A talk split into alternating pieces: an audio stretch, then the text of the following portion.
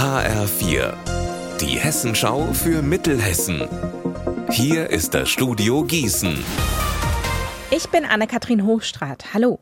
Der Januar endet. Zeit für die Agentur für Arbeit zurückzugucken. Im Januar ist die Arbeitslosenquote demnach auch bei uns in Mittelhessen gestiegen. Allerdings nur minimal. Das liegt laut der Agentur für Arbeit auch an der Saison. Außerdem sind weitere ukrainische Flüchtlinge in die Statistik eingeflossen.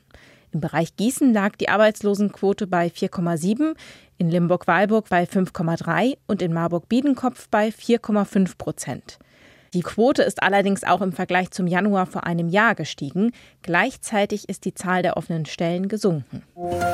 Eine graue Pampe oder Schnitzel Pommes, das ist wohl das, was viele noch aus der eigenen Studienzeit aus der Mensa kennen. Es geht aber auch ganz anders. Die Mensa der Uni in Gießen beweist das gerade. Bis übermorgen kochen hier Studierende bei einem Wettbewerb gegeneinander ihre eigenen veganen bzw. vegetarischen Rezepte. Eva Mohr vom Studierendenwerk erzählt, der Wettbewerb kommt an. Sowohl vorher schon beim Online-Voting, die neuen Rezepte, die jetzt gegeneinander so ein bisschen betteln, sind ja auch von Studierenden ausgewählt. Ähm, wir wissen, dass vegan-vegetarisches Essen bei uns sehr gut nachgefragt ist, auch überdurchschnittlich nachgefragt ist. Das wollen wir gerne fördern und wir freuen uns über das große Interesse und sind deswegen gerne bereit, immer wieder mal einen Kochwettbewerb durchzuführen.